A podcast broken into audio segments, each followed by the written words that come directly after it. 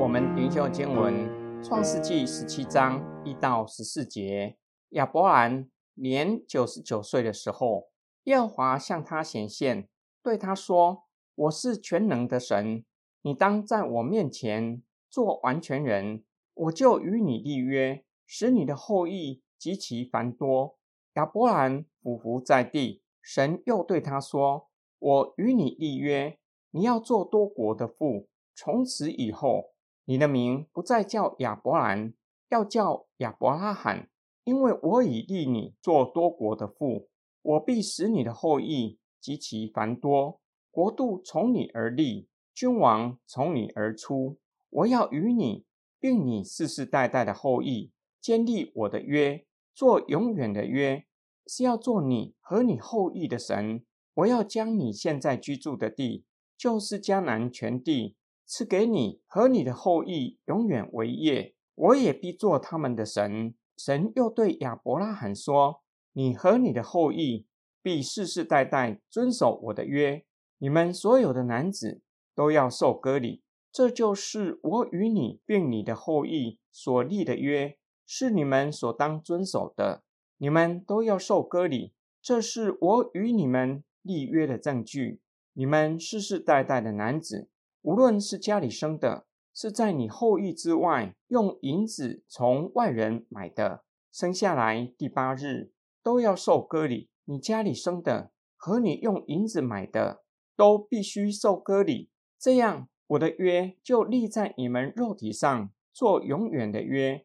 但不受割礼的男子必从民中剪除，因为他背了我的约。神在亚伯兰九十九岁的时候。再次向他显现，并且启示他的名字。他是全能的神。距离呼召亚伯兰已经过了二十五年，除了以实玛利以外，应许之子还没有出生。上帝吩咐他，当在神的面前行事为人要完全。神就与他立约，使他的后裔繁多。神与亚伯兰立约，并为他改名叫亚伯拉罕。因为他要做多个民族的祖先，神要从他建立国家。上帝并且声明，也要与他的后裔立永远的约。他要做他们的神，他们要世世代代遵守上帝的约。上帝并且赐给亚伯拉罕和他的后裔立约的凭据：凡是属于亚伯拉罕的，都要受割礼，连同家里的仆人，无论是家里生的，或是从外面买来的。都要在生下来第八日受割礼，作为他们肉身上立约的记号。若是不受割礼，必被处死，或是逐出去，因为背弃了神的约。今天经文的梦想跟祷告，亚伯兰顺服上帝的呼召，离开故乡，前往迦南地，已经过了二十五年。人生有多少个二十五年？神不是早已经应许他？要赐给他应许之子，乃是从沙来生的才是。但是二十五年过去了，应许之子还没有出生。换作是我，会不会老早就不抱希望了，不再期待应许之子真的会出生？这个时候，亚伯兰已经快一百岁，沙来已经七十四岁，真的会生下儿子吗？神向亚伯兰显现，并且启示他的名字，他是全能的神。全能与软弱形成强烈的对比。无论亚伯兰或是撒来，都是软弱的。圣经甚至用“如同已经死了”形容亚伯兰的身体，并且表明撒来的生育已经断绝了。然而，全能的神乃是使无成为有的神。